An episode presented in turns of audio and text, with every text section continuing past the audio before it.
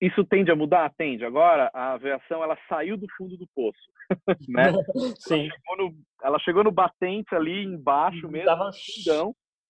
Aí muita gente que não conhece critica, fala, nossa, o cara comprou um avião, pagou 60 milhões de dólares, não sei o quê. É uma ferramenta de trabalho para o cara. Porque com esse avião de 60 milhões de dólares, ele vai conseguir visitar lugares para abrir lojas para empregar 5 mil pessoas. Oi, pessoal, mais episódio do Simplificando.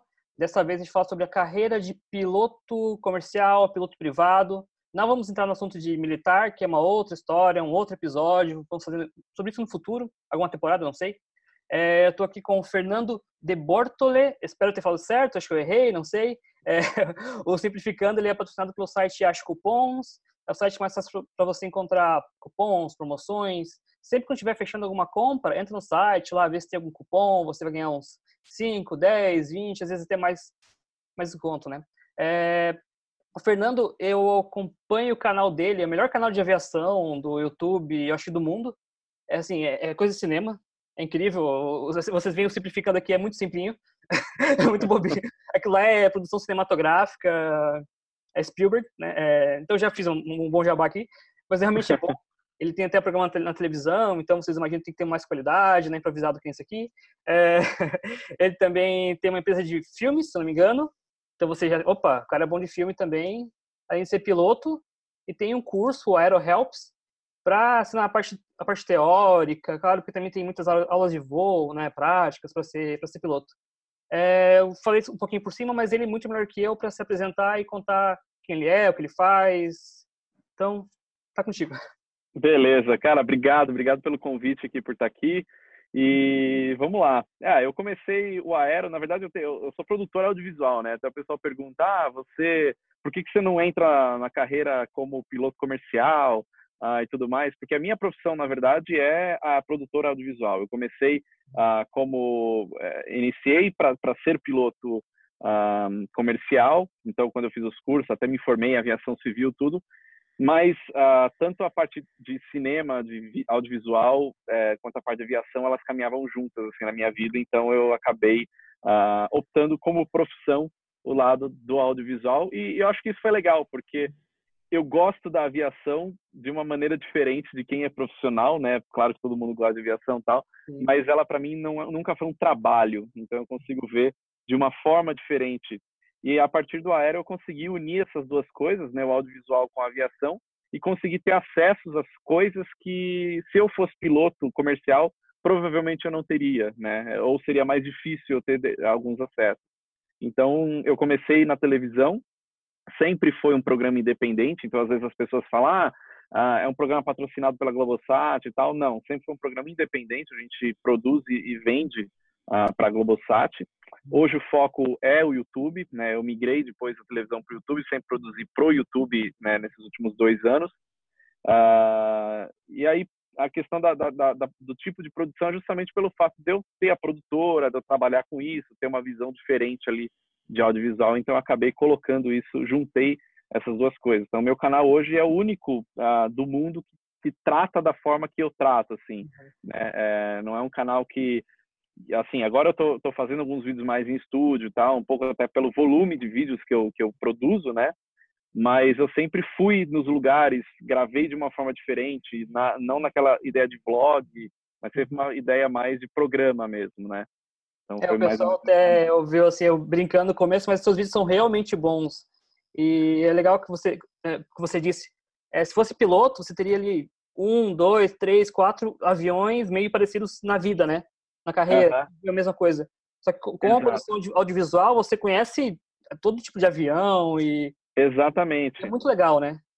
É, porque assim, como piloto profissional, seja aviação executiva, seja qual aviação que for, eu estaria sempre focado como um profissional a estudar aquele avião, a estudar aquela operação, e dificilmente eu teria acesso, por exemplo, uma aviação militar, ou conhecer os órgãos de controle de tráfego aéreo, ou ir para aviações que pouca gente até sabe que existe, por exemplo, a dirigível, né? Eu já voei de dirigível no Brasil, uh, eu voei na Esquadrilha da Fumaça, então coisas assim que eu tenho acesso pelo fato de eu ser uh, um comunicador da aviação, né? Uhum. Eu tenho conhecimento da aviação, minha formação acadêmica é nisso, eu sou piloto já há 18 anos, uh, mas não é, mas a minha profissão mesmo é a de comunicação, né? O meu objetivo é levar a informação da aviação uhum. para todo mundo, é difundir essa essa área, né?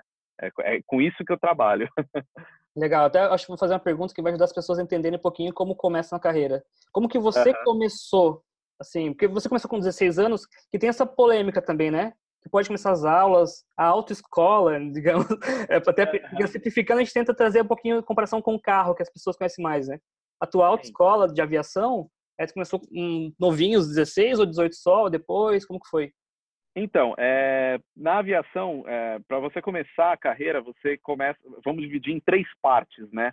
Você tem o seu curso teórico, você tem o seu exame médico, para daí você fazer o seu curso prático. Uhum. O seu curso teórico você pode fazer com 16 anos. Você pode cursar o piloto privado com 16 anos e você pode fazer a banca da ANAC. Legal. Uh, você, para começar a voar, você tem que tirar a sua carteira de exame médico, que é o Certificado Médico Aeronáutico, o CMA.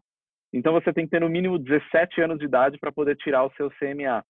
E aí, depois, para fazer o seu primeiro voo solo, que é necessário para tirar a sua primeira carteira, você já tem que ter 18 anos.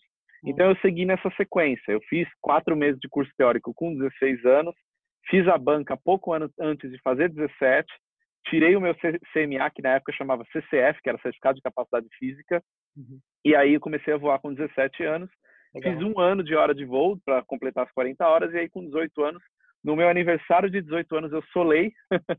então foi o presente de aniversário que o instrutor me deu. Uhum. E aí, logo em seguida, eu já, eu já fiz o cheque. Então, eu tirei a carteira de o CHT né, de piloto antes de tirar a minha CNH. Que legal, que legal.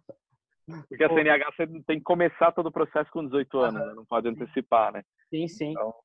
Algumas pessoas até tentam lá, vão lá incomodar. Oh, deixa. É, eu fui uma dessas pessoas, mas não rolou. eu também queria, mas não, não deixaram. Não, não. não deixaram, né? Você falou uma coisa interessante, né? É, esse de horas de voo, eu tive um professor há uns 10 anos que ele era. Ele aprendeu a pilotar helicóptero ele teve que trabalhar muito tempo que, porque era muito cara a aula de helicóptero, ele família bem pobre e tudo mais. E como uhum. de horas de horas de voo e também comparar assim é, é, preço delas para tipo de avião, de helicóptero, porque não sei se também essa questão de horas de voo ela vale. Ah, voei num aviãozinho pequeno, eu estou habilitado para voar num avião maior. Como que funciona uhum. essa questão, né?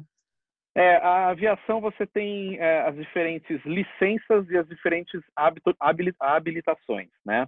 Então, quais são as licenças? Você tem a licença de piloto privado, você tem a licença de piloto comercial, piloto de linha aérea, ou se você não quiser ser um piloto profissional, você pode ter a licença de piloto aerodesporto, que é simplesmente uma carteira mais, eu não vou dizer simplificada, vai, é uma, é uma categoria diferente, né? Que você aborda algumas coisas diferentes. Então, por exemplo, ah, eu tenho ultra leve, quero voar meu ultra leve, eu quero comprar um avião pequeno de acrobacia, tá? Ou quero voar uh, um trike. Você pode simplesmente tirar uma carteira aerodesporto, uhum. são menos horas de voo, né? É, você tem licença de uh, piloto de helicóptero, piloto privado de helicóptero, piloto comercial de helicóptero. Então, essas são as licenças. Uhum. Uh, ou seja, quando você tira uma licença, a primeira delas, né, que é a de piloto privado, Uhum. Uh, com essa licença, você vai poder voar um avião daquela categoria que você fez o seu curso de piloto privado, uhum. que é um uhum. avião monomotor.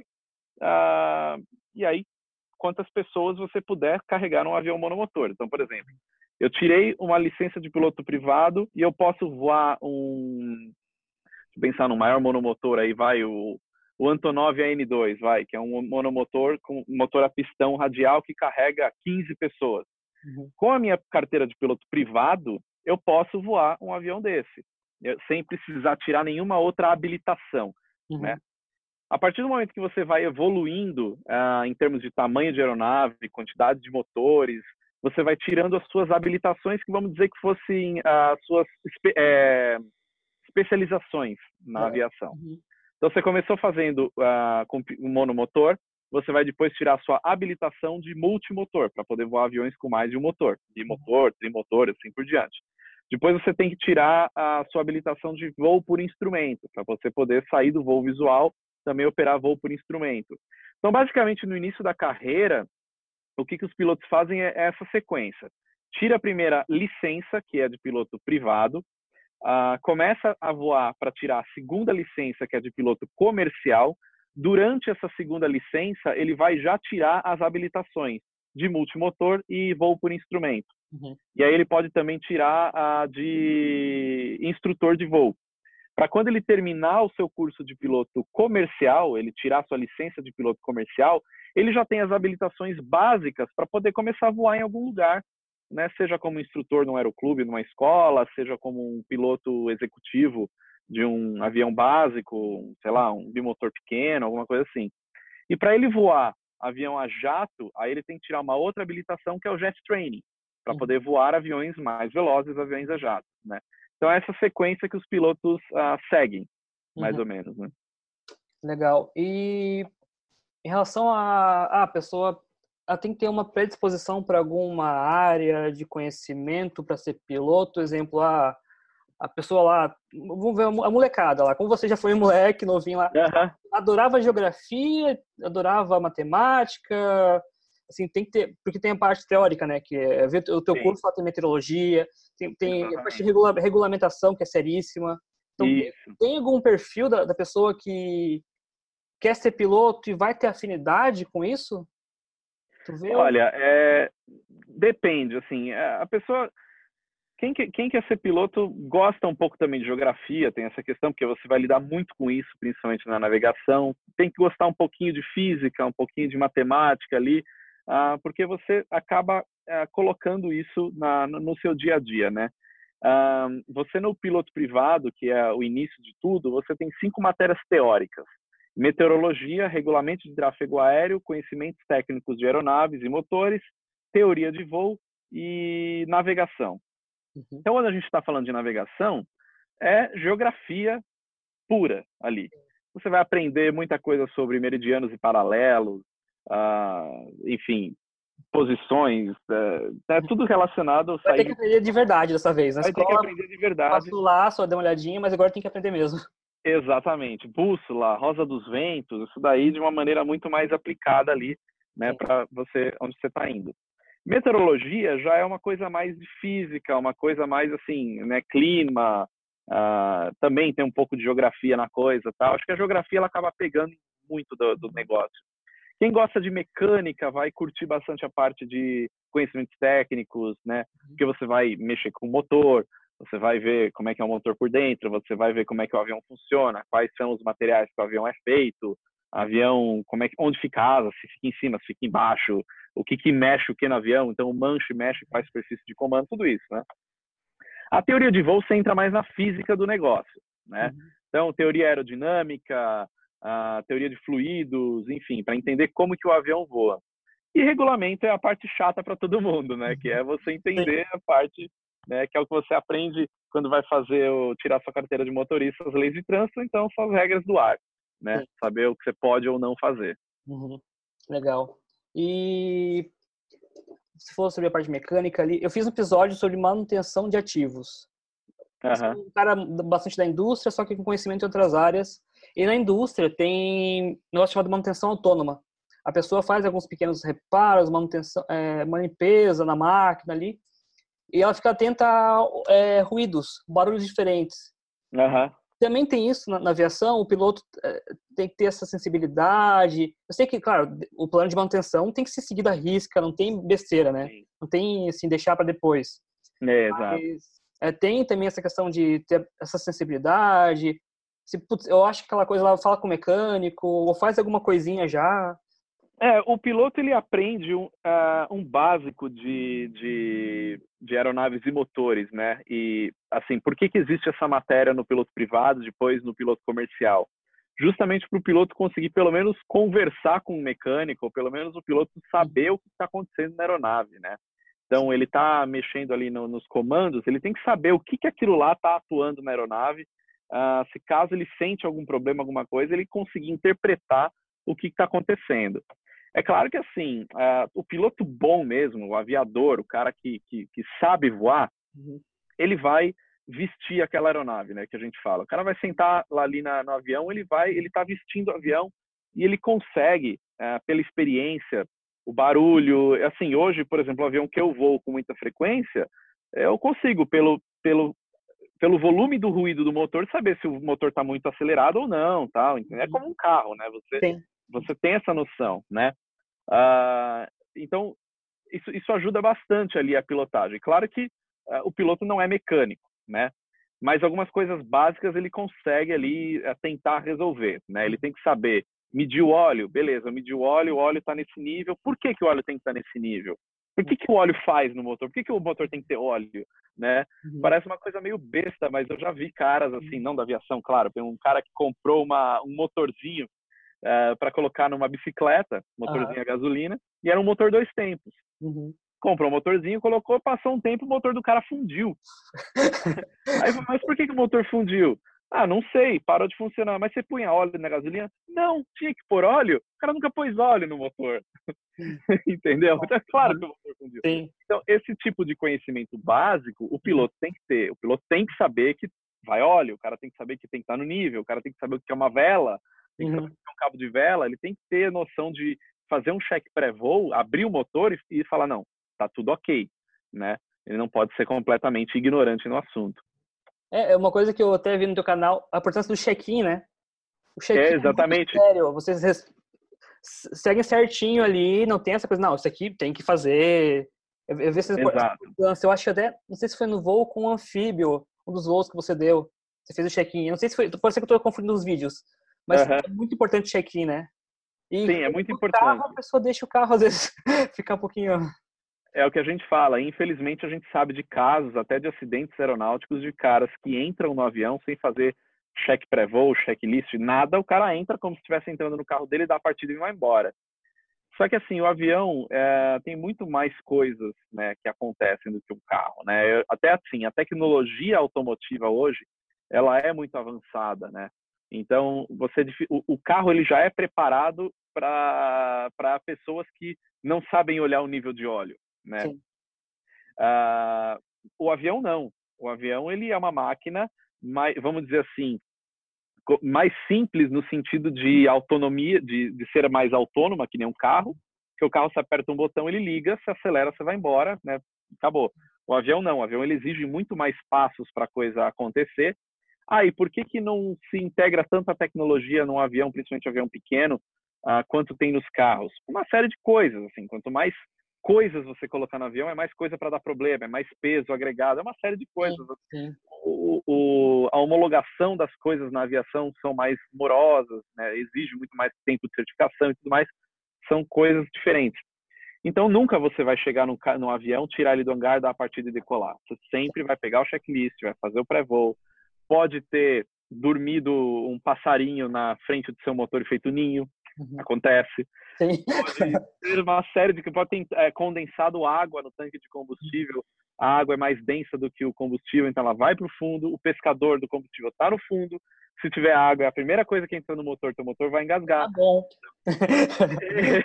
Sim. Então é uma série de coisas. Não se pode uh, fugir do checklist. Às vezes tem piloto aí que tem aquela coisa assim, ah, piloto raiz, piloto Nutella, né? Então, Sim. piloto raiz acha que o raiz é, não, eu entro no avião, eu falo, o piloto raiz vai morrer em pouco tempo, entendeu? Sim, é maluco, tem que ser um paraquedista e ele lá ainda. É, então assim, ah. o cara tem que fazer tudo by the book, entendeu? Tem que seguir as regras certinho para não ter problema. É, eu acho que aí também tem um pouco do perfil, né? A, a, a, se eu for uma pessoa muito à toa, não vai prestar para isso. Não. Não para carregar, não para levar os outros, né? Porque a pessoa quer se matar.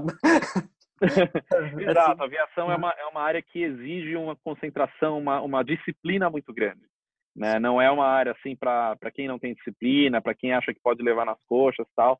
E uma das, das coisas que você mostra essa disciplina é até na própria maneira que o piloto se veste, né?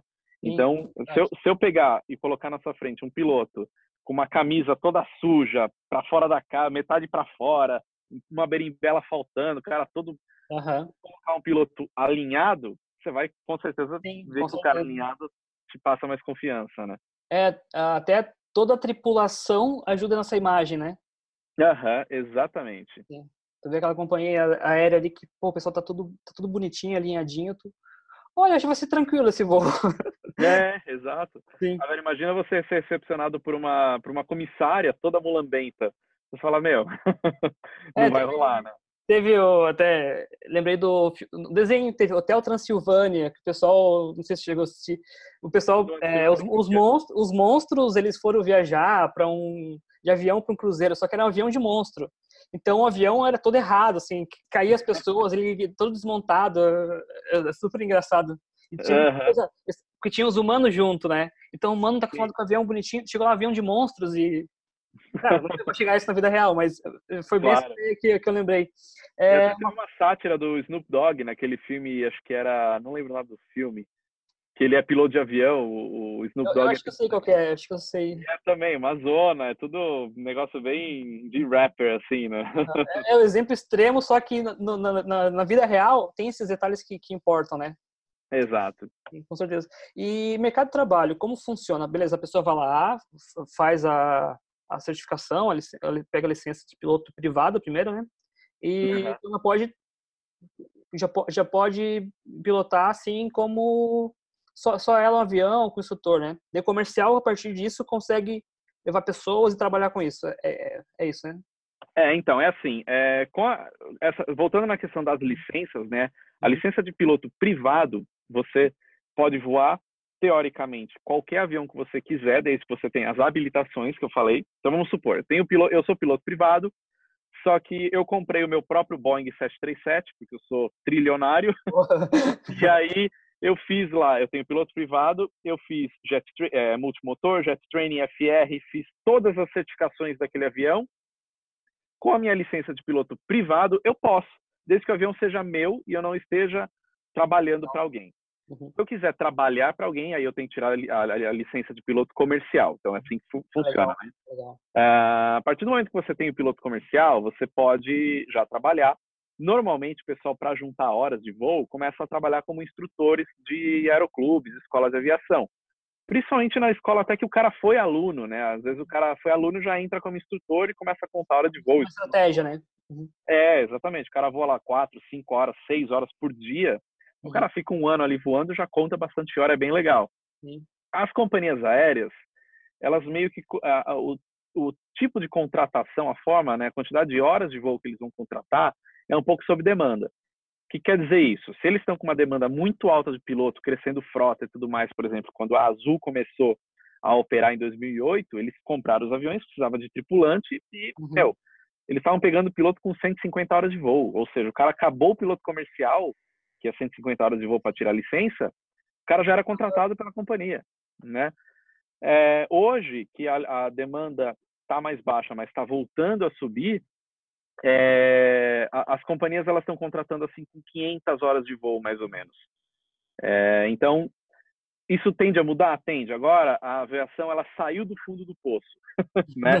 Sim. Ela chegou no, ela chegou no batente ali embaixo mesmo, Tava... fundão, e agora mesmo a Avianca quebrando, tem novas companhias vindo, agora com essa história de vir investimento, companhias de fora vai uhum. fomentar muito. A Azul está crescendo demais, a Gol está contratando assim muito, absurdamente. Né? Então, uh, a demanda vai começar a crescer. Hoje, a média está em 300 a 500 horas de voo, dependendo da companhia aérea. Uhum.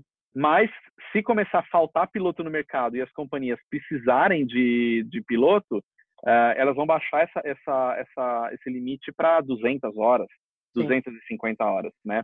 Então, é o que eu falo. É...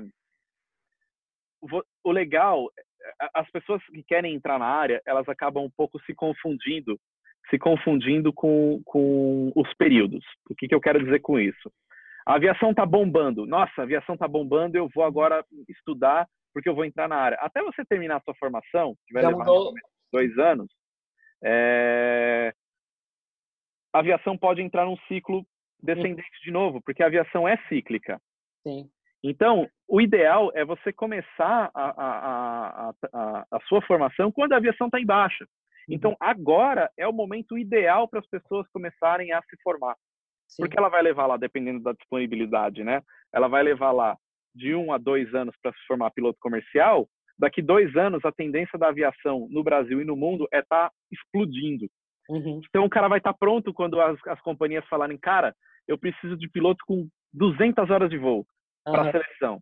Aí você já tem. Se você fala, putz, a a companhia está precisando de piloto com 200 horas de voo, vou lá agora começar o meu curso. Cara, você vai ter que voar 200 horas.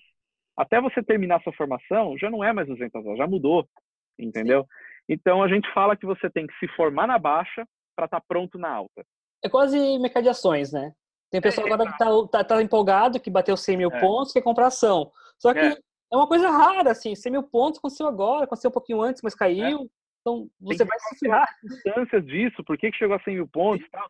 Então, é sempre você analisar como é que está esse mercado, né? Então, peraí, a aviação tá uma porcaria hoje, né? Tá, tá saindo dessa porcaria, mas ainda ainda tá, né?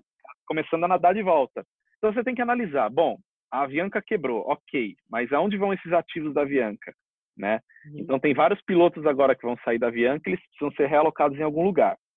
É, mas ao mesmo tempo, a Azul tem a, a, a, a, pretensão de, não é nem pretensão, eles têm um planejamento ali de dobrar a frota em cinco anos, uhum. dobrar a frota. A, a Gol está contratando, a Globalia vai ser a primeira empresa aérea não brasileira a operar dentro do Brasil. Uhum. Já tem mais duas empresas sendo certificadas pela ANAC para operar aqui. Então, tem uma perspectiva muito grande.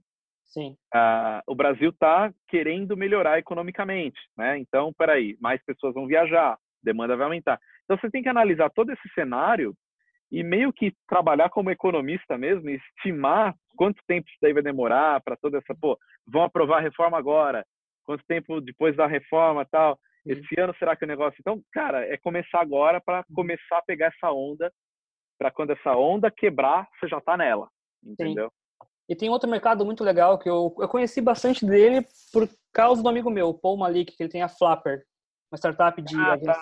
Sim, eu conheço ele, Paul. Sim. O Paul é muito gente boa. Uhum. E, pô, esse, esse é mercado. doido, né? É, polonês. Polonês. Polonês? Polonês. Que é que é o pessoal é parecido. é o pessoal da, Europa lá e tal. Sim. Um sotaque bonitinho, assim. Uhum. Ele vai me xingar depois por ter falado isso. ele, tá, ele tá devendo falar comigo já faz tempo. Ó. Já ah, sério? Eu vou cobrar é. ele. Depois eu vou mandar mensagem, vou mandar mensagem para ele. Com a Aero sobre a Flapper faz tempo. Ele só me enrola, pô. Então já. eu, vou, eu vou cobrar ele. Aquele rapaz, aquele rapaz elegante, que o bicho tá usando os ternos bonitos. e, e, o mercado dele é muito legal, que eu soube que a aviação privada, essa de, de jato pequeno, meu, é muito quente no Brasil. O Brasil tem maior frota ou algo assim, tá, tá muito forte, né? Também. Exato. Então, é, as pessoas falando um pouco de carreira de uma maneira geral, né? Muitas pessoas acham que a aviação é só piloto de linha aérea. E piloto de linha aérea é uma parte do que é a aviação, né? Você tem uma grande, é, uma fatia muito grande de aviação geral, que é onde o Paul atua. Uhum. Táxi aéreo, piloto de aviação executiva, próprio aeroclube. Falar, ah, não, mas aeroclube, instru instrução de voo é só um degrau. Depende, existem muitos pilotos que seguem carreira na instrução de voo. E uhum. o cara gosta daquilo, ele quer voar aquilo e é, e é isso, entendeu? Uh, reboque de faixa, por exemplo, tem muita gente que faz horas de voo rebocando faixa na praia, que, que é um uhum. tipo de, de, de, pilotagem bacana também, uhum. aviação agrícola, enfim, tem uma gama gigantesca aí para pilotos, né? E levando né, como exemplo o, o mercado que o Paul está atuando, o mercado de aviação executiva, ele é muito amplo e ele só não é maior porque o brasileiro não conhece as possibilidades desse mercado, Sim. porque é uma coisa distante, né? Ah, ah, é muito caro voar de avião, de, de, de, de táxi aéreo. Depende da sua necessidade, uhum. né? Então, assim, eu já vi passagens aéreas daqui de São Paulo para o Rio de Janeiro custando dois mil, dois, três mil reais, entendeu? Uhum. Dependendo da época e tudo mais. Às vezes você, com um pouquinho a mais ou até a mesma quantidade ali... até menos, você consegue. Até menos, às vezes até menos. umas cinco, seis pessoas e você fraciona isso. Uhum. Então vamos supor que ah, eu preciso ir para o Rio de Janeiro, putz, está 3 mil reais por pessoa. Parece brincadeira, mas já, já chegou esse valor. E eu tenho 10 pessoas, são 30 mil reais. Cara, 30 mil reais você freta um avião e vai e volta, entendeu? Uhum. Então, é, não só nesses casos, mas assim, a aviação executiva ela te leva a lugares que a aviação comercial não te leva. Uhum. Né? Então, às vezes você, você precisa fazer um voo uh, entre dois aeroportos que não são conectados pela aviação regular né? Só de táxi aéreo, aviação geral. Então Sim. são opções viáveis. Isso nos Estados Unidos, no Canadá, é, já é uma coisa muito difundida. Né? Eu até fiz um vídeo recentemente da aviação anfíbia no Canadá, né? que é, mostra lá na, em Vancouver, tem uma aviação muito grande de aviões anfíbios que conectam cidades pequenas que não são alimentadas pela aviação regular da Air Canada, por exemplo. Uhum. Entendeu? Mas o avião anfíbio é uma opção. Aí você fala, puxa, mas custa 300 dólares uma passagem de um voo de 40 minutos. Ok, só que uh, uhum. vale a pena, né? Dependendo como você for, o tempo que você tem, a experiência que você quer ter tal, não é uma coisa inviável, né? Então, uh, isso falta um pouco dessa, dessa, dessa, de ser explorado no Brasil. O brasileiro ele ainda tem um preconceito muito grande com aviões turbohélices, né? Uhum, então, tem. bastante. Isso acaba quebrando um pouco. Tem muita piadinha boba, assim, isso não, não faz sentido, né? Exato. É que ele tem o uso um certo, né? É, então, vou, vou, dar um exemplo muito, uh, assim, muito próximo, tá? Você vai fazer uma viagem para Ubatuba, São Paulo, Ubatuba, três horas de viagem de carro, no dia 30 de dezembro. Você vai demorar oito horas para chegar lá. Vai. Entendeu? Enquanto de avião, num, num, esquema de compartilhamento ou num esquema de aplicativo, você vai pagar lá mil reais por pessoa, uhum. você enche um Cessna Caravan e você faz essa operação. Vai demorar 40 minutos. Uhum. Entendeu? Então, quanto custa o seu tempo? Né? Pô, será que mil reais é tanto dinheiro assim para você passar 10 horas no trânsito, passando nervoso, com perigo de acidente, com perigo de, né? Então tem uma série de variáveis aí que precisam ser colocadas na mesa, justamente para a aviação executiva, a aviação de táxi aéreo ser melhor explorada no Brasil e ser melhor aceita pelos brasileiros, né? Helicóptero também é um negócio interessante. Eu não também. sei, não sei qual é o bairro em São Paulo que tem mais helipontos do que é, pontos de táxi. Não sei se é o Itaim, tem, tem... Eu acho que é o Itaim, é o, Ita, é o Itaim. Essa região tem muito heliponto. Você voa por ali, você só vê o topo dos prédios azuis. os, agazinhos ali. Os agazinhos ali. E helicóptero também. Eu vou, vou dar exemplos também é, práticos, né? Assim, história de, por exemplo, um cara que tem uma um advogado que ele faz seis reuniões na Grande São Paulo por dia. Se hum. você não fizer isso de helicóptero, não, não vai. é impossível. Aí você fala, pô, é, quanto que custa o tempo desse cara? Quanto é importante uma reunião para esse cara? Compensa o uso do helicóptero, né? Então as pessoas elas têm que parar de olhar esse, essas máquinas como algo assim muito distante e para milionário, entendeu? A própria Uber fez um teste um tempo atrás e, e tem outras empresas como a Vum, a, que é da Airbus, é, a própria Flapper. Flapper não sei se está trabalhando com helicóptero, mas enfim, uhum. outras empresas se você faz aí um voo de helicóptero entre uh, o Itaim, por exemplo, e o aeroporto de Guarulhos por 300 reais. Uhum. Se você for de táxi, você vai gastar 250 reais. É, é, realmente. Entendeu? Eu já perdi voo em Guarulhos por conta de trânsito. Mas é muito ruim. Ah, eu moro na zona sul de São Paulo, então assim, eu demoro três horas no, no horário de pico para chegar no aeroporto de Guarulhos. Uhum. Se for de helicóptero, eu demoro 15 minutos, entendeu? Então, porra, eu, eu prefiro pagar é, perder o, correr o risco de perder o meu voo, pagar 200 reais num táxi, ou gastar gasolina, perder o meu tempo, ou pegar que seja 300 reais num helicóptero, voar 15 minutos e chegar no destino. Uhum. Entendeu? Então, isso tudo tem que ser levado em consideração. Qual que é o grande problema? As pessoas não sabem disso. Elas uhum. não têm acesso a isso. Sim. E é muito engraçado essa questão é, de, de modais, né? Porque eu levo 45 minutos mais ou menos de Joinville, Santa Catarina, até São Paulo. Daí lá em Congonhas até Jardins, assim, algum lugar que eu vou fazer consultoria ou fazer algum curso, é, é mais tempo ainda, acho que leva uma hora é. do horário, assim. Tem horário que é até pior. É. pô, tu fica com aquela coisa, putz, eu vim daqui até lá rapidinho, nem senti, comi um biscoitinho, fiquei é. no episódio de um seriado e, putz, cheguei. De lá é, é isso aí. Ah, tal, tal, tal, tal. E tu pensa, se pensar em tempo produtivo mesmo, porque no carro às vezes, depende de pessoa, não consegue fazer alguma coisa que fica enjoada de ficar lendo ali. Uhum. Então, imagina assim, um alto executivo lá, o cara ganha 150 mil reais por mês. Se ele ficar bobeando com essas coisinhas assim, ah, não vou pegar um helicóptero daqui até ali. Exato. Não faz sentido, né? Não faz sentido. Não faz sentido você, tocou, você tocou num ponto importante, né, da, desses ah, empresários, CEOs de empresa tal. Quanto a hora desse cara custa? Né? Eu já conversei, eu, eu faço coisa, muita coisa na aviação executiva, então eu tenho muita amizade com o pessoal da Dassault no Brasil, da Embraer tal, a gente faz bastante coisa juntos. E a gente já parou para fazer esse cálculo, quanto que custa a hora de um CEO de uma grande empresa é mais, é mais cara do que a hora de voo de um avião executivo. Olha. Então, a hora, por exemplo, de um, sei lá, de um Falcon 8X é de 4 mil dólares, tá? 4.500 uhum. dólares, depende do país a hora do CEO da Microsoft. Sim, do site, sim. É tipo 10 mil dólares, sei lá, sabe? É, uhum. É, é, muito mais caro do que a hora de voo do avião. Então compensa o cara usar o avião, porque o cara não pode ficar nem na aviação comercial, ele não pode ficar perdendo tempo numa sala de, de embarque, ele não pode perder tempo para chegar até o aeroporto uma hora antes e check-in. O cara tem que chegar no avião, embarcar, usar o avião como, como escritório para continuar produzindo, né? Então a aviação, principalmente executiva, é isso, é produtividade, né? É, a gente tem aqui no sul um cara que, ok, agora o Brasil todo conhece ele, né? Luciano Hang. Luciano Hang. Uhum. Ele tem vários aviões, helicópteros, ele usa muito bem isso, e porque é incrível, eu acompanho no Instagram dele. Ele tá, assim, em três, quatro estados durante o dia, visitando as suas é. lojas, visitando novos terrenos. Como que esse, o dia desse cara é bem aproveitado, né? Exato. Tem o assim, equipamento. Exato, ele comprou equipamento para isso, né? Uh, aí vou, vou, até entrar num aspecto um pouco mais profundo disso daí, né? Falando de um exemplo de um empresário conhecido. Uhum. Uh, qual que é a intenção do cara? O cara quer abrir lojas no Brasil inteiro, uhum. né? Então ele está fazendo o que o Samuel Klein das Casas Bahia fez muitos anos atrás. Eu imagino a diferença. Tinha máquinas para poder ir para o Brasil inteiro. Então uhum. esse é um primeiro ponto. É, o cara, esse cara não consegue voar de aviação comercial por conta do tempo e por conta das localidades aonde ele vai abrir as lojas. Ele Sim. tem que ir pro avião, com o avião dele. Aí muita gente que não conhece critica, fala: nossa, o cara comprou um avião, pagou 60 milhões de dólares, não sei o quê.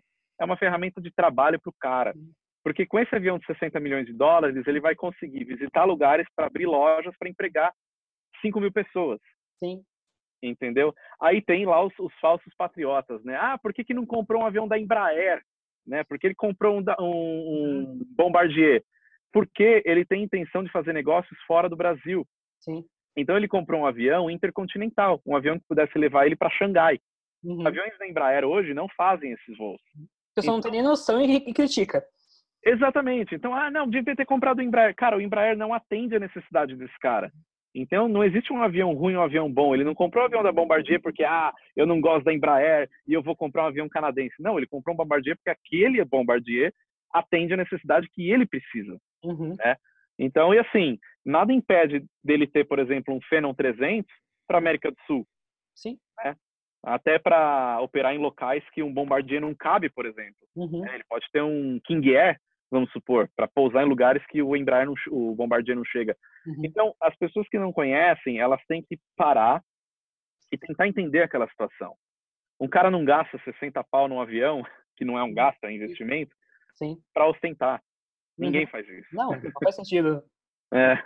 E é muito legal que o exemplo dele é, é um alerta para outros empresários que às vezes não estão usando tão bem o tempo e isso aumenta o mercado. Faz parte daquela coisa que tu falou, opa, tá crescendo. Pô, tem um empresário comprando baita de um avião. Às vezes está renovando a frota dele lá com os outros aviões que já tinha. Opa, outro empresário também grande pode pensar, pera, eu também posso comprar um avião e vai me ajudar. Exato. Então precisa já contratar piloto, não sei, às vezes copiloto, tem mecânico, tem tripulação. Pô, isso uhum. é do, mercado, do mercado, né? É, é bacana. Exato. É, e assim, um, um, cara como o Luciano Hang, por exemplo, nesse avião dele, às vezes, eu não sei uhum. qual é a quantidade de pilotos dele, mas com certeza ele não tem uma tripulação só. Ele deve ter mais de uma, porque é um avião da empresa. Talvez não seja só ele que usa, mas os diretores, os altos executivos da empresa também usam. E as pessoas têm que entender que esses empresários que têm esse nível são os empreendedores que giram a economia do país. Sim. Né? Então é o cara, como eu falei, é o cara que vai abrir uma loja lá no não sei aonde. Abriu no Acre. O cara abriu no Acre. O cara abriu a loja no Acre. Então, assim, vai fomentar, o cara vai levar a economia para lá, entendeu? As pessoas lá vão consumir, sabe? É, é, é, desenvolvimento, isso é desenvolvimento. Então, a aviação, ela faz parte desse desenvolvimento. Quem, o exemplo que eu dei, quem fez muito isso foi o Samuel Klein das Casas Bahia. Ele tinha vários aviões, é, tem ainda, né? Agora ele é até táxi aéreo, o filho dele que toca, né? Mas uh, justamente para poder levar ele nas lojas, para ele poder ver o que está acontecendo. E é o que a gente fala, essas máquinas são, né, esses aviões são máquinas do tempo, né? Você consegue estar em vários lugares ao mesmo tempo. Realmente, como o meu exemplo mais humilde de uma viagem para São Paulo, é. São Paulo, assim, é uma máquina do tempo. Exatamente. Eu faço comparação entre o tempo ali, é, é ridículo, é bobo, né? Mas, mas é isso, é, esse exemplo que você deu já aconteceu também comigo. Minha mulher é de Santa Catarina, né? E já aconteceu, eu moro a, geograficamente 45 minutos de Guarulhos, sem trânsito. Já aconteceu de eu deixar ela em Guarulhos para ela pegar o voo e ela chegar em Santa Catarina antes de eu chegar em casa, uhum. de carro, né? Imagino, deve ser então perto daqui. Então, é. Gengibre, essas coisas é Exatamente. Ou vai para Joinville, ou vai para Navegantes, é sempre essa coisa parecida, né? É isso aí. Sim. E quanto custa assim para uma pessoa virar piloto, assim? É, tanto o do teórico quanto depois em horas de voo, assim, para começar, assim, o primeiro, o primeiro estágio, pô, sou um piloto, ok? Depois, uhum. tem, tem, tem, a evolução da carreira, só que a pessoa às vezes já está conseguindo trabalhar, assim, já está se sustentando do trabalho de piloto, como você falou em aeroclube e tudo mais, mas o, o iníciozinho aí, como, quanto que custa? Para você tirar a sua primeira habilitação hoje, uh, se você pegar um curso online como o nosso do AeroHelps, por exemplo, ele está custando hoje 800 reais o curso online para você ter todas as matérias e poder fazer a sua banca da ANAC e você uhum. poder ir daí para frente, né? Se você quiser fazer um curso presencial, gira em torno de dois mil reais o curso teórico. Tá? Uhum. O que pega não é nem essa parte, o que pega são as horas de voo. Uhum. É, depende muito Brasil afora. Custo de combustível, enfim, a, a, grande vantagem é que as escolas de aviação têm bastante isenção de taxas né, aeroportuárias e tudo mais. Uhum. Uh, mas a hora de voo varia em média 400, 450 reais, né? E você multiplicar isso por 40 horas de voo, que é o mínimo para você poder tirar a sua habilitação, a gente está falando aí em média 16, 17, 18 mil reais de horas de voo. Uhum. Somados aí, se você quiser fazer o curso teórico, mas vamos colocar aí uma média de 20 mil reais para você tirar a sua habilitação de piloto, a sua licença de piloto privado, uhum. tá? O que, que você faz com essa licença de piloto privado comercialmente falando? Nada. Uhum. Sim, não pode, você ainda não é comercial, né? O próximo. Exato. Você não pode ganhar dinheiro. Ah, mas eu vou voar avião do meu amigo. Tá? Se você for remunerado por isso, você está cometendo um crime. Simples assim. tá? Então, é, eu, por exemplo, eu, eu tirei a minha, minha licença de piloto privado. Ah, na faculdade eu fiz lá os teóricos de piloto comercial, IFR e tudo mais. Não cheguei a voar uh, para tirar essas licenças. Por quê? Porque eu, eu, eu, mudei o foco. Eu, não, eu falei, não, não vou mais ser um piloto profissional. Muita gente até me questiona isso. Ah, você não é piloto comercial, não tem interesse? Não, hoje eu não tenho interesse algum de seguir na carreira de piloto profissional, né? Porque é o que eu falei, uh, acho que eu tinha falado para você antes, eu sou um comunicador da aviação hoje, hum. né? Então, com a licença que eu tenho hoje, com os acessos que eu tenho, eu consigo cumprir o meu objetivo, que é levar a aviação para as pessoas. Sim, né? perfeitamente. Então eu não tenho interesse de ser, de gastar dinheiro para fazer o curso de piloto comercial, não, não, não, quero. Mas assim, quem quer ser piloto profissional, aí sim tem que pagar mais uh, 110 horas de voo. Por que mais 110 horas de voo? Porque ele, ele completou as 40 horas de voo de hum. piloto privado e para fechar piloto comercial ele tem que ter 150 horas de voo total. Uhum. Então ele vai ter que voar mais 110 horas de voo e é aí que a coisa pega. E é aí que o cara tem que ser, uh, tem que se organizar bem para poder fazer todas essas horas de voo. Uhum. Aí você fala assim, ah, mas então é muito caro, porque aí vão ser mais 50, 60 mil reais, somado aos 20 mil reais que eu já gastei. Uhum. Uh, vou lá, vai dar uma média aí de 100 mil reais para você tirar piloto privado, piloto comercial, multimotor, uh, é, voo por instrumento, 100, 120 mil reais, dependendo de onde você for voar. Uhum. Só que você não tem como você não tem que enxergar isso como um gasto, uhum. porque você está se tornando um piloto profissional. Sim. No meu caso, por exemplo, que não tem interesse de ser um piloto profissional, para mim seria um gasto, porque eu não vou voar em linha aérea, eu não vou voar em. A minha carreira não é essa. Agora, para quem quer ser piloto profissional, é um investimento de carreira. Você não vai conseguir profissão nenhuma na vida sem investimento. Uhum. Então não é um gasto, é um investimento. Se você quiser fazer uma faculdade, você vai ter que pôr dinheiro. Se você quiser fazer qualquer curso, você vai ter que pôr dinheiro. Então, horas de voo é a mesma coisa, é o seu investimento de carreira, uhum. né? E a partir do momento que você é contratado por uma companhia aérea, que você começa a voar no aeroclube e tal, isso daí começa a voltar esse investimento, né? Uhum, com certeza. E quanto que dá para falar assim, média salarial, rendimento? Isso varia muito. É muito Uhum. É, isso varia muito, assim. É... As pessoas na aviação, infelizmente, elas são um pouco fechadas de expor certas coisas que eu acho importante, até para incentivar novas pessoas a entrarem. É, já aviso de cara que não adianta o cara entrar na aviação por dinheiro. Ganha bem um comandante de linha aérea? Ganha, ganha muito bem. Só que é uma carreira longa, né? O cara chegar ali uh, e o cara não vai conseguir chegar nesse topo de carreira como um comandante master internacional de uma grande companhia aérea ele não vai chegar ali se ele não tiver paixão por aquilo que ele está fazendo. Com certeza. Começa por aí. Então não adianta um cara que quer ser piloto visar salário. Ele tem que gostar daquilo que ele vai fazer. Ele vai ser bem remunerado por isso? Vai. É, começa como instrutor de voo, ganha ali por hora de voo, ganha pouco, mas ganha, é, dá para começar a se sustentar, dá para viver disso. O cara entra numa táxi aéreo, ele cara ganha também o suficiente para ter uma vida legal. Uhum. Ah, assim, piloto, vamos falar um pouco de números para ser um pouco mais uh, diretos, né? Uhum. Pilotos da aviação executiva, os cara, o cara pode ganhar de 10, uh, eu não lembro exatamente qual é o piso salarial da aviação executiva, acho que para piloto de helicóptero, se não me engano, é 10, 12 mil reais, e avião fica em torno disso também. Uhum. E o cara pode ganhar até 60, 80, 100 mil reais, uhum. dependendo para quem ele esteja voando. Sim. Né? O piloto de linha aérea também, o cara começa nessa faixa salarial, um comandante master pode ganhar ah, aí 30, 40 mil, ou, por exemplo, tem cara que voa na China uhum. e o cara ganha 300 mil dólares por ano. Uhum. Entendeu? Por quê? Porque a demanda lá é muito alta, falta piloto e as empresas chinesas pagam, uhum. né? Então o cara ganha lá 300, 350 mil dólares ano. Um milhão de é reais. Um milhão de reais de salário por ano, é um excelente salário. Então, há casos e casos, entendeu? A companhia, tem companhias que pagam bem menos, tem companhias que pagam mais. Mas o que eu falo é assim: uh, é legal ter uma referência de quanto ganha, claro, mas não adianta você entrar na aviação por dinheiro. Uhum. Não vai dar certo. Você vai, você vai sair antes de cinco anos de aviação, você vai sair fora.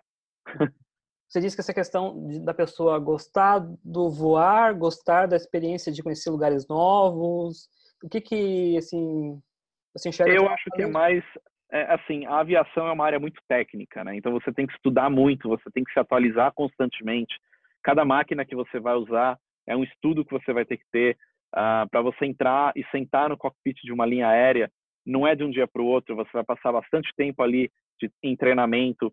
Quando você entra para voar de fato, você entra como copiloto, você vai passar anos da sua vida, 10 anos ali como copiloto, uh, até ser, ser promovido a comandante. Uhum. É, então você tem que gostar de voar, você tem que gostar da aviação como um todo, você tem que gostar da legislação, você tem que gostar da, da, da, matemática da coisa, você tem que gostar do planejamento de voo, da segurança de voo, você tem que ser disciplinado no negócio. E isso, até que você falou que ah, tem que gostar de, de, de conhecer lugares novos, até é uma coisa que muita gente se engana, principalmente tripulante, uh, tripulante de cabine, né? Não a tripulação técnica, tô falando comissários, por exemplo. Ah, eu quero ser comissário porque eu quero conhecer o mundo. Cara, uhum. você tá indo para a profissão errada. Tem ilusão que a maioria das pessoas tem. Exato. Ah, vou muito acho que é aquela imagem do pessoal da Emirates. então, tipo, já vai para melhor lá. É, é. pelo mundo, ficando em todos os Hiltons e hotéis bacanas. Mas não, não é assim. Não, e basicamente você como tripulante, o que você mais vai conhecer nas, nos seus voos são os hotéis. Ponto. Porque você chega, faz o pernoite, no máximo fica mais 12 horas no lugar, no lugar volta para o aeroporto. E pronto. E aí, assim, fuso horário mexendo o tempo inteiro, a escala de voo, então você vai ter que trabalhar no Natal, você vai ter que trabalhar no aniversário da sua mãe, você vai ter que trabalhar no enterro de algum ente querido. Ah, meu, não sei quem morreu. Cara, você tá na sua escala, meu amigo, meus pêsames, mas você tem que voar, entendeu? A sua escala é programada ali. Então, a pessoa ela tem que saber que é essa vida de tripulante. O cara, até tenho muitos amigos tripulantes, é, e assim, os caras postam ali, tá na piscina numa quarta-feira, duas horas da tarde. Pô, que beleza. Mas no domingão, à noite, o cara vai estar tá voando, entendeu? Sim. Então, muita gente não se adapta a isso, a essa rotina. Ah, principalmente quando você começa na aviação, que as suas horas, é, você voa muito, então você vai fazer sete etapas de ponte aérea, ah, você vai, hoje as suas etapas começam às sete da manhã, uhum. aí daqui 36 horas as suas etapas começam, sei lá, ah, num voo noturno, você vai voar de madrugada. Então você inverte muito isso. Hoje você vai fazer um voo diurno, na próxima escala você vai fazer um voo noturno. Então, tem muita essa alteração e isso as pessoas às vezes não aguentam o tranco. Uhum. Isso eu estou falando de aviação comercial, ainda que você tenha escala. Mas se você falar de aviação executiva, você não tem escala. Eu conheço casos de pilotos que precisam ficar num raio de meia hora do patrão, do, do avião. Uhum. O que quer dizer isso? O patrão ligou em meia hora sem estar no avião. Uhum. Entendeu? Ou seja, esquece, uh, vou para a praia no fim de semana, esquece. Né? Então, você, claro, você tem férias, você tem, você trabalha, né, como mas a rotina de trabalho de um tripulante é diferente. Então as pessoas elas se enganam, elas se iludem falam: ah, "Nossa, eu vou virar piloto para conhecer o mundo". Você pode até ir para o lugar, mas muitas vezes você não vai nem ter tempo de conhecer, Sim. né?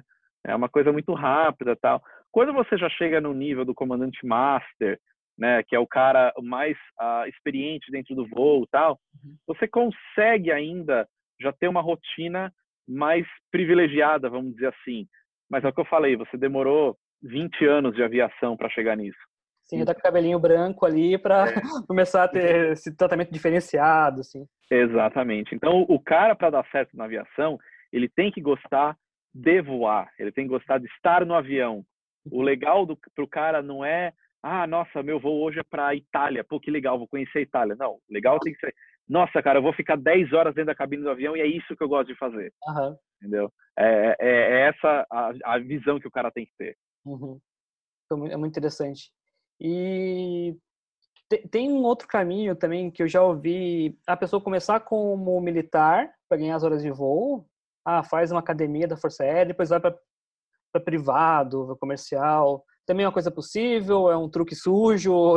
Isso é uma coisa assim. É, vamos dizer assim, se você é um, é um piloto militar de carreira e já se aposentou na aviação militar, tenente, coronel, coronel, você tem uma patente alta, tal, tipo assim, acabou o seu serviço militar, você você entrou para reserva, muitos desses pilotos entram para aviação executiva ou até aviação comercial, porque já veio da, da, da, aviação militar, mas ele já fez a carreira na aviação militar, isso é uma coisa que acontece, eu até tenho amigos que são da reserva e voam na aviação executiva hoje. Porém, você usar a aviação militar, você usar o recurso do Estado para quando você tiver suas horas de voo, tiver suas carteiras ali, quando você ainda é uma patente baixa. Ah, vou sair agora porque o meu objetivo aí é um jogo meio sujo e até um pouco antiético com a aviação militar. Eu acho que até quando a pessoa vai, ser, vai entrar em um processo seletivo, isso pega mal, né? Isso pega muito mal. E o pessoal que, que, é uma informação bem difundida até. Esse, esse truque sujo é bem difundido.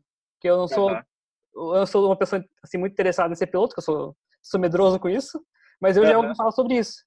Então, é bom para as pessoas a essa relação de carreira, né? Exato. É muito sério. É, você, assim, o processo de formação é diferente, já não é aquela a formação toda que eu falei, piloto privado, piloto comercial tal. Uhum. É uma formação diferente. Você entra lá, por exemplo, na, na, na Academia da Força Aérea, são quatro anos de curso para você se tornar piloto militar.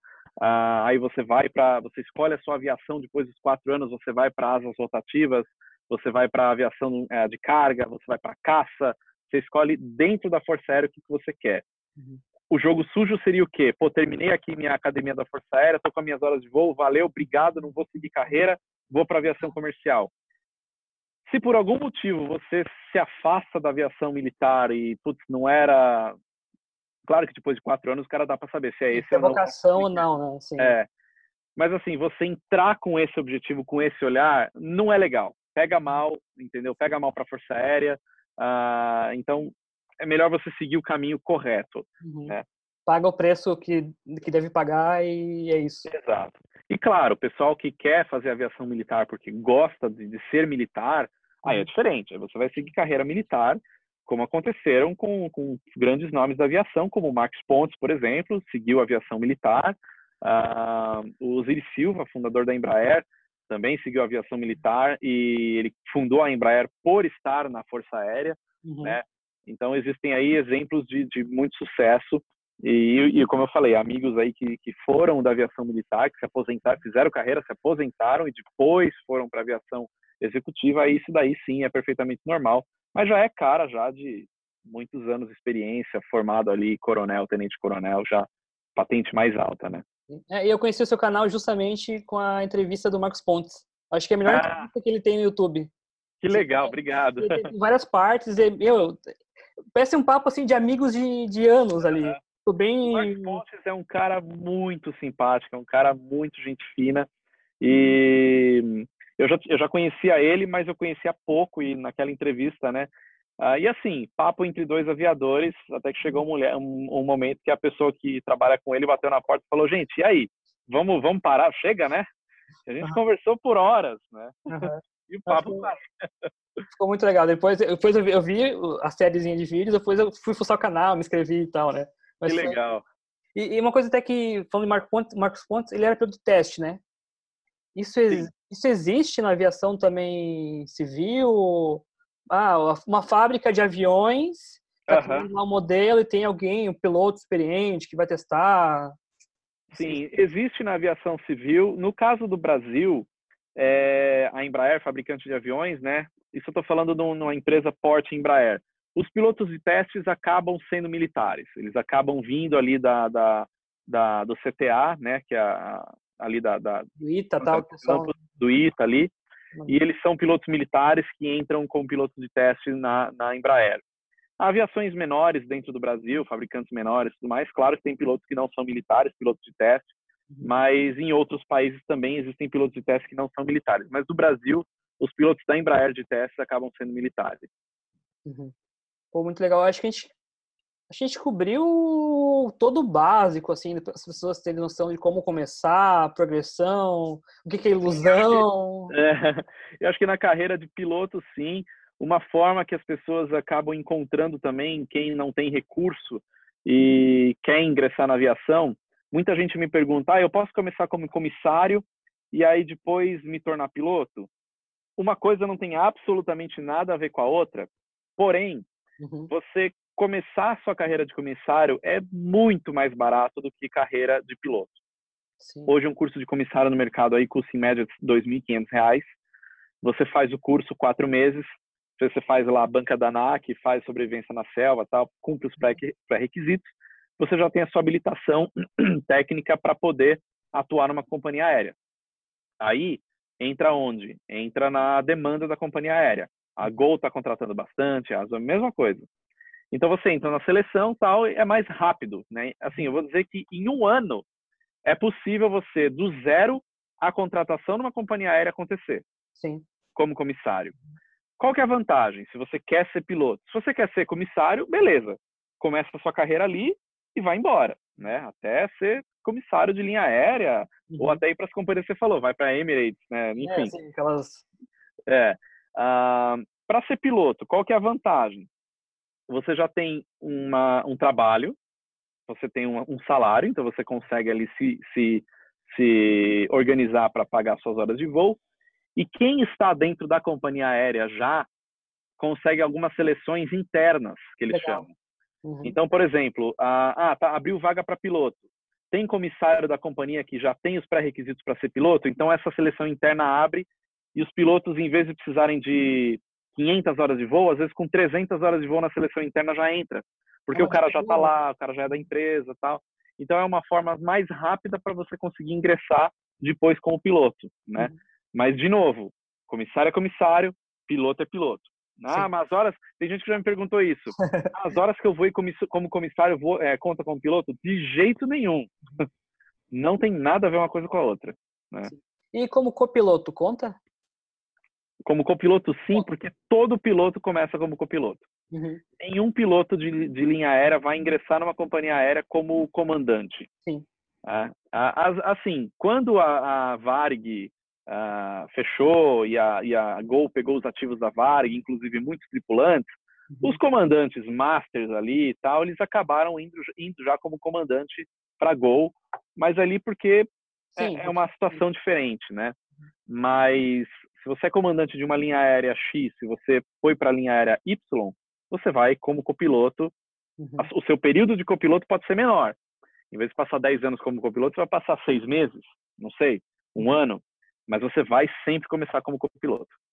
Porque não é bem assim, ah, vai, vai como copiloto para conhecer a rota, mas é para pegar talvez um pouco da manha, do, das condições desse ambiente, porque você opera com aparelhos ali, né? Você vai Sim, é, é diferente, né? Os voos, os voos de linha aérea todos são operados por instrumentos, né? Não, não, você não voa linha aérea, é, você não voa linha aérea visual. Ah, mas o dia tá lindo. Não importa. Uhum. Sempre você vai voar por instrumento. É, o que que acontece? O, o comandante e o copiloto, né, o primeiro oficial do voo, eles têm a mesma capacidade técnica. Eles têm o mesmo conhecimento em termos da rota que ele está voando, em termos do, da, da aeronave que ele está voando, em termos de pilotagem. A diferença é que o comandante tem mais experiência do que o copiloto, por isso que ele é o responsável pelo voo. Ah, a rota, é, assim, a gente costuma dizer que independe muito para onde você está voando, porque o como você está voando é muito parecido. Uhum. Você segue mais ou menos um roteiro ali da, no seu voo. Você tem as cartas de saída dos aeroportos, você tem a sua rota, né, ponto A ao ponto B, e você tem as cartas de aproximação do aeroporto. Independente de qual aeroporto do mundo seja, as cartas elas são parecidas. Uhum. Os procedimentos eles são parecidos. Então acontece o cara como comandante da linha aérea fazer o voo pela primeira vez para um determinado aeroporto, uhum. né? Ah, mas nossa, ele está indo pela primeira vez. Ele já estudou aquelas cartas e o procedimento todo no mundo inteiro é padronizado. Então não importa para onde você está indo, o procedimento é aquele.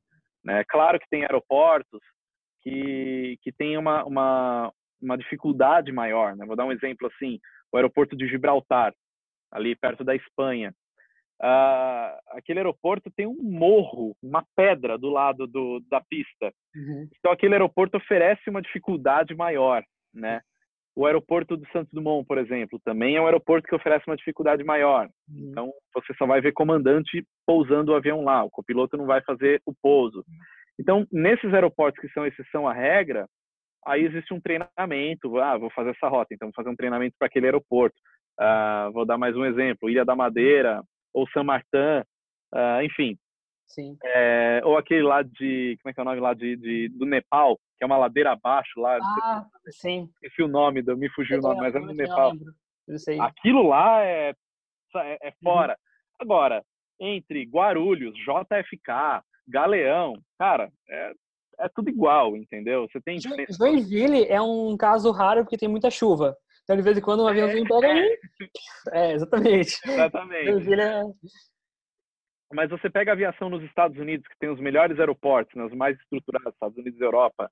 Você pousar no JFK, você pousar em São Francisco, no LAX, a uhum. Chicago, no Chicago Air, tanto Sim. faz, uhum. entendeu? Uhum. Então, os aeroportos são iguais, as pistas são enormes tal. Claro, você tem que saber as posições de taxiways, para onde você sai, mas tudo isso está na carta aérea. Então, você estuda aquilo lá para você poder operar aquele aeroporto. Uhum. Eu sei que eu vou datar o episódio, mas eu tenho que falar. É, você fez um vídeo ótimo lá sobre o Microsoft Flight Simulator, tudo mais, uhum. e assim, tá todo mundo empolgado. Eu, eu empolgado, assim, é sacanagem que eu falo, mas mais como um joguinho, eu sei que é sacanagem, que eu não sou da aviação. Então, pô, uhum. vejo mais como um jogo, sinceramente. Mas quem é da aviação, é, quanto que isso ajuda, assim, um piloto, o aprendiz a, a, a realmente na, no ofício ali, esses simuladores? Contribuem mesmo? Se for contribui, bem contribui bastante. E essa é justamente a diferença do jogo para o simulador. Você, é, quem não é da aviação, pode usar como um jogo tranquilamente. É, é legal. Sim. É da, e essa é a vantagem do simulador. Quem é da aviação consegue usar aquilo de uma maneira muito mais avançada, né? Então até podemos voltar naquilo que a gente estava falando da diferença de aeroportos, rotas, tudo mais. Isso ajuda bastante o cara a se ambientar, a fazer um voo para um determinado lugar no simulador. Quando ele vai fazer o voo, ele já tem a noção ali do que que é. Uhum. é treinamentos de voo por instrumento ajuda bastante, procedimentos. Ah, o pé e mão mesmo, você pilotar aí você tem que ter pelo menos um setup básico aí de manche, de pedal e tal, para você ter, que só naquele joystick de joguinho não, mesmo, não ou no teclado. Muita hum. abstração, né? É, não dá. Hum. Mas é, ajuda bastante sim, isso daí te dá uma boa noção. É, uma coisa que poucas pessoas que não são da aviação sabem é que o piloto profissional ele tem que passar por reciclagem em simulador de voo constantemente, pelo menos uma vez por mês. Então você é, vai fazer treinamento de emergência, fogo no motor, sabe, bird strike, uma série de coisas que você fazer no simulador de voo ajuda bastante também, o simulador em casa, né? Você vai ter que fazer no simulador profissional, aquele bonitão que mexe todo lá tal. Uhum. É, ali já é um momento né, de, do profissional, mas às vezes você, é, para se ambientar com o avião, para você uh, seguir procedimentos do manual, onde você tem que apertar botões ali que não é sempre que você aperta, mas você tem que estar isso daí, né, uh, by heart, né? Você tem que saber isso daí de memória, né? Uhum. Então, no simulador de voo isso vai te ajudar bastante, principalmente em estudar aquela máquina, né? Uhum. Muito legal. Antes de a gente ir para o momento de jabá, três filmes de aviões que você mais gosta. Vamos lá. Três filmes de aviões. Temática de avião, assim, vamos lá. Um filme que marcou a minha infância até, porque o filme é da década de 90, uh, é, chama Air America. Com o... É um filme antigo, é de 1990 esse filme. Com o... Esqueci o nome dele? O, o, o, Mad Max, o... Ah, cara. Ah, ah sim, o Mel Gibson. O Mel Gibson e o Robert Downey Jr., muito antes dele ser Homem de Ferro. Ah, é um filme sensacional para quem gosta de avião, para quem gosta de aviação, marcou minha infância, muito legal mesmo. Filme mais, mais recente é aquele uh, Feito na América com o Tom Cruise, que ele ah. torna um piloto traficante, muito bom também. Uh, e que mais? Deixa eu ver aqui. Deixa eu pensar. Tem muitos, né? Que eu, é, tem uns que eu, que eu tô na cabeça, mas eu não quero, eu não quero dar eles como exemplo. eu imagino, é, tem, tem um clichê. Tem o clichê. Tem é. clichê né? Top Gun. Top Gun, é. É clichê, então. militar. Sim. Vale a pena também. Uh, tem o Voo também, mas acho que já é um pouco forçado demais, o filme com o Denzel Washington. Ah, esse daí é aquele que ele vai. Ele vira o avião no dorso. Putz, é. Tá na minha lista de filmes para ver, assim. Eu vi. Putz, é legal também. legal. E acho que o. o até, acabou de fugir. Ah, o Sully. Sully ah, do Acidente no uhum. é, Acho que resumindo, eu falaria esses: é Air America, Mel Gibson, Robert Downey Jr., uhum. Sully com o Tom Hanks e o Feito na América com o Tom Cruise. Acho que esses três filmes são bacanas. É uma boa lista, pessoal pegar um final de semana assim e debulhar ah, no, no filme. É. Vai todo mundo empolgado esse pro. América, é, esse Air America é muito legal, porque é, uma, é um, é um filme de, de, aviação geral mesmo. Os caras são, assim, roots total, sabe? No meio ah. da floresta. Voam um monte de tranqueira, pós em pista, nada a ver. Então é um filme bem legal, assim. ah, e, e um negócio, eu, eu lembrei. É, pessoal, é, Pablo Escobar e derivados não é um caminho para você adquirir horas de voo. não é um caminho, não é, um caminho. Não faça isso, não, faça isso, não é legal. É, não é, é um caminho. Fácil, mas não, não na hora não, de pegar. Não é um caminho não é bom assim. É. Então, para o momento de jabá, né? Esse momento é muito especial que todo mundo já gostou do convidado, já, já viu assim, já aprendeu um monte com ele. E a hora que ele tem que abrir a carteira, e clicar nos links que você vai passar para gente para eles gastarem dinheiro contigo, né? Eles têm que passar o cartão, pagar boleto, todas as opções, né? Então, o que que você... A gente já falou do teu curso, assim, você dá curso, palestra, o que... O que, que o pessoal pode gastar dinheiro contigo? Vamos lá. Bom, eu tenho o Aero Helps, uh, junto com a Juliana, do canal Ju Helps. Ah, é um ótimo canal, também. Legal. É um canal bem legal para quem quer ser tripulante, para quem quer entrar na área. Uhum. É... E o Aero Helps hoje tem o curso completo de piloto privado, então, aquilo que eu falei, né? Você quer começar tal, hoje o curso de piloto privado completo custa 800 reais uhum. e é o único curso hoje do mercado que a gente leva o aluno para campo, para prática. Então, a gente vai falar dos aviões, a gente vai voar os aviões, a gente vai mostrar uh, os motores, como funciona, Uh, eu construí um túnel de vento para mostrar como é que funciona a dinâmica de fluido. É, eu ia até falar isso. Eu fiquei impressionado porque eu vi uns trechinhos de aula de vídeo de vocês. É incrível. Parece mundo de Bickman. Assim, tipo, é, tem, tem a parte dos 30. Cara, que incrível. O túnel de vento que você comentou agora é muito legal. Bota a miniatura ali, tu vê, putz, as Exatamente. aulas ali todas. O mundo de Bickman foi total referência. Uh, então, assim, a gente criou uma coisa que, que fosse diferente, que você tenha gosto por assistir às aulas e não obrigação para poder fazer uma banca da ANAC. Uhum. Né? Se você quer ser, começar a ser piloto e tal, a gente já tem esse curso hoje disponível, a gente hoje está produzindo o curso de comissário, uh, ainda não está pronto, está longe ainda da gente ter disponível, mas enfim, o AeroHelps é uma plataforma de treinamento online para quem quer ingressar na aviação de alguma forma. Uh, eu também dou palestras, né? Então hoje eu tenho alguns temas uh, específicos, muito do que a gente está conversando aqui de carreira na aviação, é, aviação e mídia também, como eu sou um comunicador hoje da aviação, então eu falo muito dessa questão de como a aviação é vista pelos jornalistas, como é que ela é tratada na mídia de massa, como é que ela poderia ser falada. Então eu falo muito sobre isso também. É, aviação como hobby também, não só como carreira, tem uma outra um outro universo gigantesco de aviação como hobby, de bons pilotos aí na aviação. Ah, então eu falo um pouco de tudo isso, né? É, e eu também tenho o meu evento anual de aviação, que é o Encontro Palestras da Aviação, que acontece em agosto. Esse é o segundo que a gente está fazendo. Uhum. Então também tem ali quem quiser ter contato com o pessoal aí da aviação, a gente junta ali o pessoal. Então esse ano vai estar tá, ah, o Gianfranco Betting, que cofundou a Azul Linhas Aéreas, o Lito do Aviões e Músicas, a Ju Helps, o VHD, né, do canal VHD, a, a Soraya e o Patrick do Duplo Comando, que é um é, um, é uma, uma, um perfil ali, né, sobre aviação executiva. O Dato de Oliveira, que é um piloto de helicóptero super experiente, que vai trazer uma palestra super legal, motivacional para quem quer uh, ingressar na aviação. Enfim, vai ter comissário internacional também para falar dessa carreira de comissário. Vai ser bem legal. Estou chamando o pessoal da ANAC também para falar um pouquinho dessa parte de legislação. E no dia também vai ter um simulador de voo lá disponível, o pessoal curtir a ver como é que é, quem nunca teve contato, e sorteios diversos ali que a gente faz. É toda, toda a experiência né, de aviação, assim. Exatamente.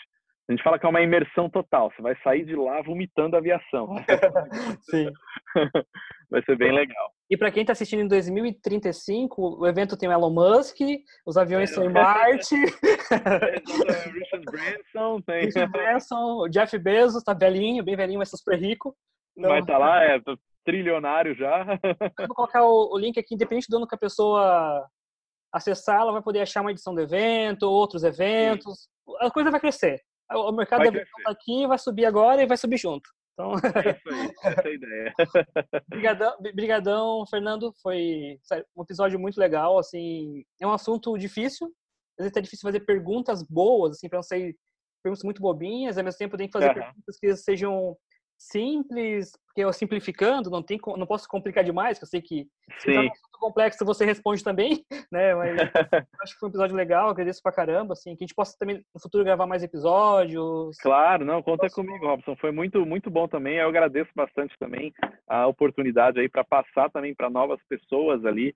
Uh, eu acho muito importante isso para até quem não é da aviação uhum. ter acesso a isso e entender o que, que é o negócio. Uh, nenhuma pergunta é boba, né? Às vezes ela pode até parecer boba para um cara que é o cabeção ali da aviação, um cara técnico demais, mas uh, ela tudo tem que ser respondido, tem que ser explicado até para tornar a aviação simples, né? Sim. Eu acho que isso é muito importante. Até uh, muita gente tem medo disso uh, por motivos básicos, assim. Um deles é falta de acesso, uhum.